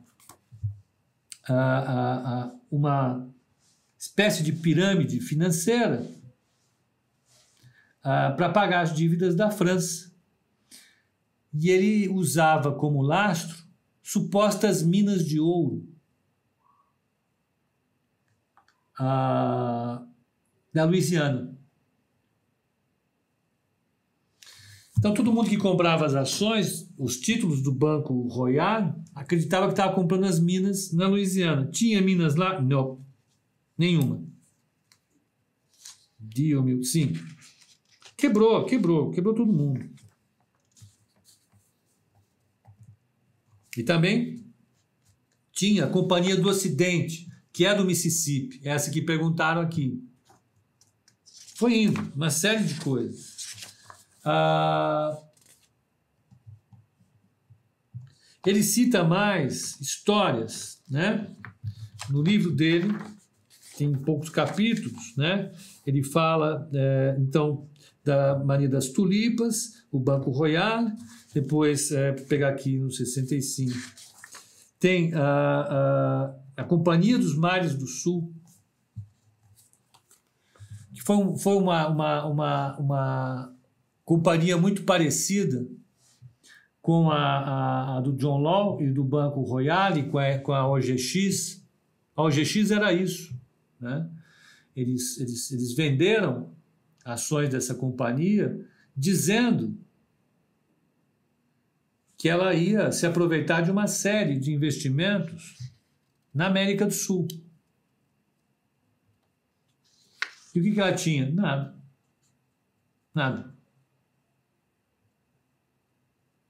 E era baseada numa ideia de colonização que não tinha a menor, menor, a menor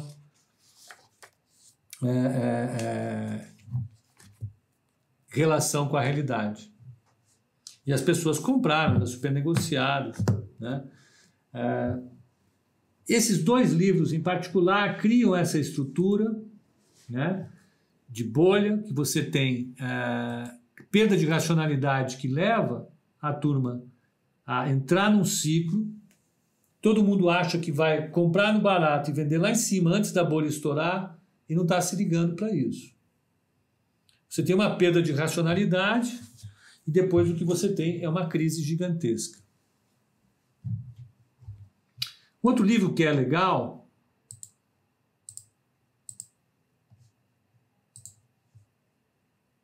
é o livro do Kenneth Rogoff e da Karen Reinhardt. Olha, a literatura de bolhas, vocês não podem reclamar que falta livro de bolhas. Se há alguma coisa que foi extremamente discutida no mundo, é bolhas.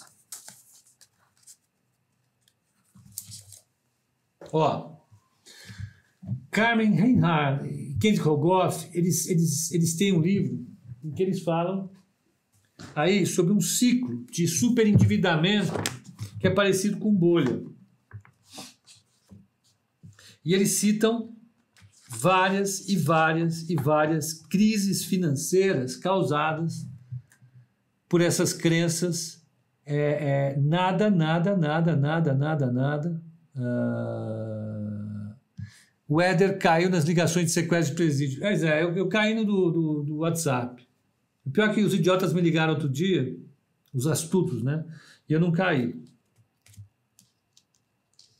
Uh, e os livros, esse livro do, do Rogoff e da Carmen Reinhardt discute, mas aí colocando sobre a perspectiva de renda fixa.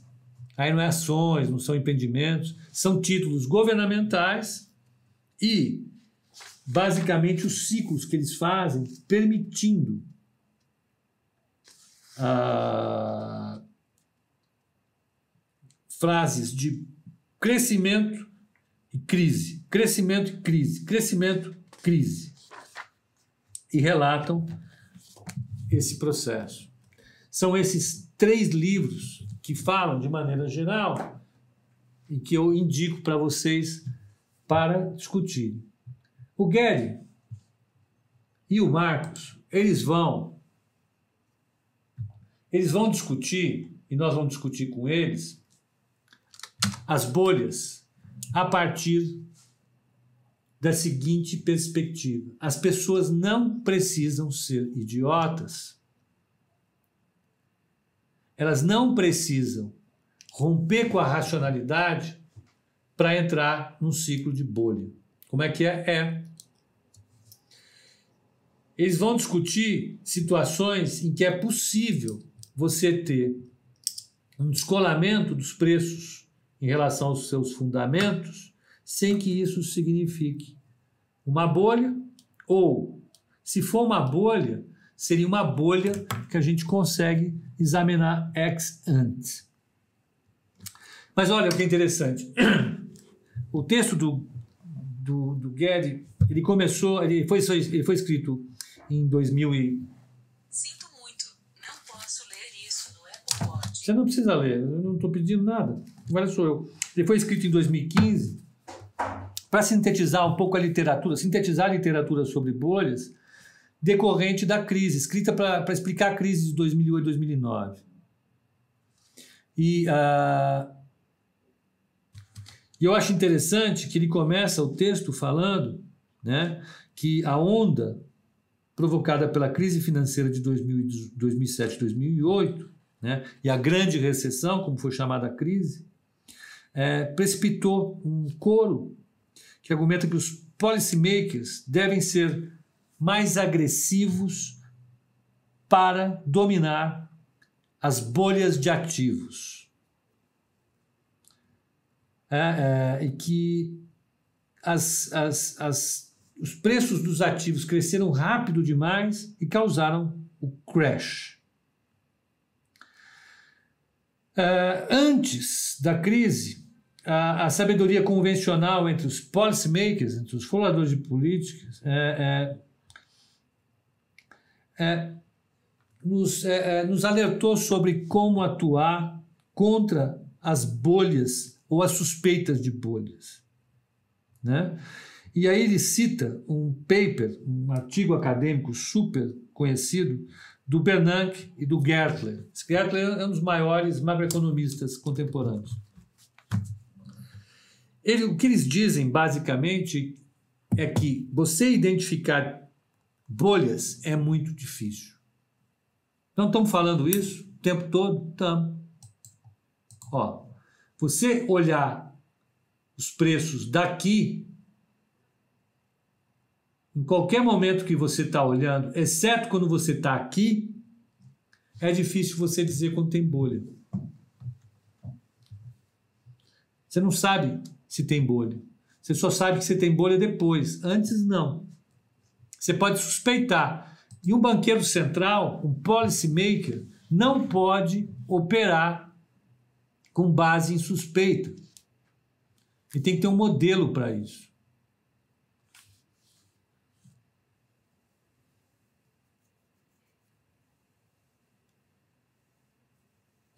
E mais, as, as ferramentas convencionais para gerenciar os preços dos ativos, né, eles não têm muita eficácia contra as bolhas. Então, o que, que o Bernanke e o Gertler falam é que o melhor a fazer é responder às consequências do colapso de preços.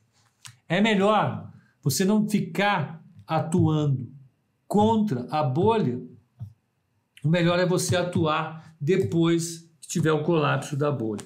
Olha que coisa interessante, esse artigo dos dois é de 1999. A bolha foi em 2007, estourou em 2007 2008. E do que foi a bolha? A bolha foi causada pelos, pela alta dos preços dos imóveis.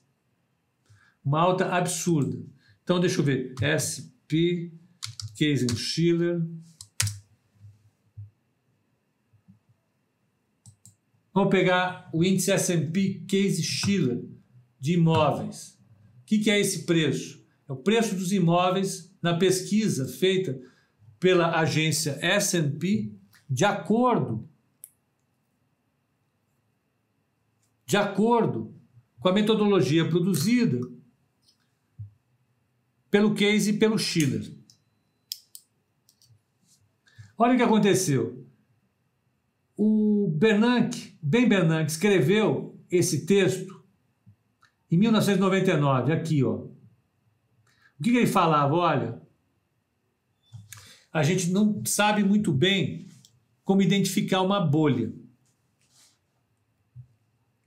Mas, dado que a bolha existe, o melhor que a gente pode fazer é remediar os problemas que ela causar quando acabar explodindo. Escreveu isso em 99 com, com Gertler. Ele assumiu a presidência do Banco Central. Vamos pegar aqui. Ben Bernanke.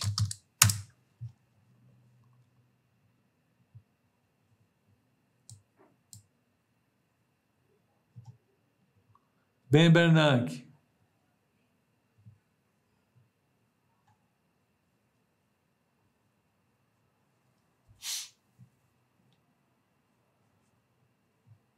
Ele assumiu a presidência do Banco Central em 2006. Quando? Em 2006. Essa era a bolha. Foi essa bolha causada por juros muito baixos da economia, dizem até hoje. Foi durante todo o período do Greenspan, com a, a Fed Put, com a put do Fed, era a garantia que o Fed dava de que se qualquer coisa desse errado, ele reduzia a taxa de juro e a, e a bolsa subia de novo. Ele assumiu aqui o Banco Central e Durante o período que ele teve anteriormente no Banco Central, todos os comunicados do Banco Central acompanharam os preços dos imóveis. Se você pegar todas as reuniões do Federal Open Market Committee, eles acompanharam toda essa alta aqui, ó, toda essa alta. E depois que ela caiu, você olha que eles estão acompanhando o tempo todo a queda dos preços dos ativos. Quando os ativos chegaram aqui, em 2007, não, mais ou menos aqui, 2008, os balanços do ban dos bancos viraram pó. No dia 16 de agosto de 2008, a taxa de juros tinha acabado de subir nos Estados Unidos, o Ben Bernanke derrubou a taxa de juros em 1,75% num dia. Uma semana depois, os Estados Unidos entraram com um pacote para sustentar os bancos. E foi o que, quando a crise começou, o Bernanke já suspeitava que ela existiria. E a ideia é que você tinha que gerenciar essa crise. Essa bolha estourou pelo aumento da taxa de juros. A taxa de juros foi subindo, subindo, subindo, subindo, subindo, subindo, pum, ela explodiu a bolha. Quando a bolha caiu, foi difícil gerenciar. E esse é o problema que você tem. Primeiro, como identificar. Segundo, o que fazer. Só não sabe essas duas coisas. Então, eu acho que a gente vai conseguir ter um pouco mais de notícias na semana que vem sobre as bolhas. Por quê?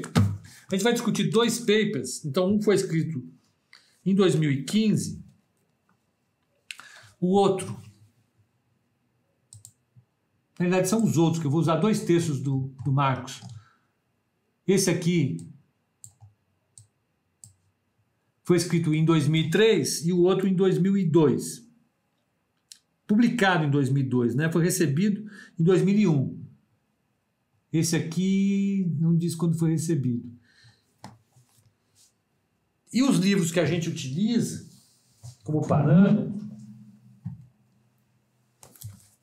é, foram publicados, foram escritos. Então, o Galbraith escreveu o livro de bolhas em 90 e o Kindleberger escreveu o livro de Crashing Panics em 78, a primeira publicação dele. Muita coisa aconteceu depois desses dois livros. O que aconteceu em termos de, de publicação? Olha, eu vou dar para vocês as referências bibliográficas desse artigo do Gary Beverly, Berlervi. Aqui. São as referências bibliográficas.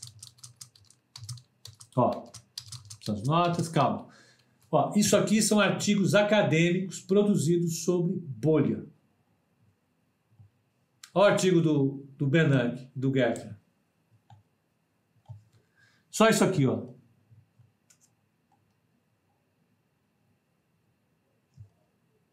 Olha o Shakeman aqui. De novo. Ih, cara chato, hein? Sai daí, não. Até parece que cara é bom. Aqui, ó. É mesmo? É. E o do Marcos, ó. Do Marcos é isso aqui. Frank Allen, um cara que escreveu Gary Gorton também, escrevendo demais, o Brad DeLong. Aqui. Então, eu acho que a gente tem que discutir, claro, partir da discussão falando ah, dos grandes nomes clássicos, como esses dois caras aqui. O, esse aqui, Kindelberger e esse aqui, Galbraith. Mas é fundamental pegar o que se produziu de novo. Esse cara aqui e esse cara aqui. Eu não vou pegar esses modelos, se vocês olharem, ele tem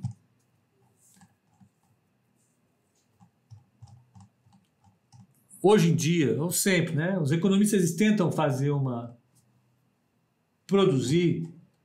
Olha lá, ó. Aqui, quem está aqui? Ó, ó o consumidor aqui, ó. Ó, vê. Os economistas tentam formalizar em modelos as suas avaliações. E a partir dessas formulações de modelo, é que a gente estabelece a fronteira entre aquilo que é uma bolha e aquilo que pode ser uma bolha. Né? Não vai te ajudar, isso não vai te ajudar a que você pule da bolha antes que ela atinja o topo, a superfície. Mas vai permitir que você olhando o nosso mercado hoje em dia, e esse, esse é para isso que eu estou fazendo isso aqui, é olhar esse mercado aqui e poder avaliar com um pouco mais de critério se vale a pena pensar que isso é uma bolha ou não. E mais, se você chegar à conclusão de que é uma bolha, não valerá a pena você acreditar que você consegue surfar a bolha e pular antes de todo mundo, antes que a bolha exploda. Porque a gente acabou de descobrir, por esses dois autores, que ninguém consegue fazer isso. Pelo menos não na história que eles pesquisaram. Vocês seriam os primeiros a fazer isso. A segunda coisa é tentar criar os critérios para saber se é bolha mesmo, porque aí a gente se defende, passa um pouquinho na nos critérios, ou pelo menos sabe se alguém está falando bobagem ou não. Porque bobagem, porque bobagem é uma coisa que ela vem, na maior parte das vezes, em grandes quantidades. E a gente acaba se influenciando por isso. Né? Então, gente, eu acho que é isso. Né? Eu, vou, eu vou confirmar com vocês ao longo do, dessa semana quando vai ser a próxima live. Amanhã eu vou perguntar para o Vini quando é que é a nossa janela. Tem umas lives a semana que vem. Mas aí a gente faz para dar tempo. Né? Nós estamos aqui já duas horas. Isso aqui era para fazer em uma hora. Nós gastamos duas horas para falar sobre dois autores. A semana que vem nós vamos fazer, então, em uma hora, uma hora e meia, para falar desses outros dois autores, vamos dizer que atualizam, tiro vamos dizer que foi excessivo, nós vamos pegar esses dois autores e vamos utilizá-los para atualizar a literatura sobre bolhas de acordo com a fronteira do conhecimento econômico, os dias atuais. São artigos atuais, tá? Então, gente, é isso. Eu agradeço a participação de todos, eu acho que cumprimos nosso objetivo. Né? Se houverem dúvidas, a gente vai discutindo ao longo dos dias. Então, obrigado a todos e não podemos esquecer, né? amanhã, dia de payroll, estaremos todos aqui. Até lá.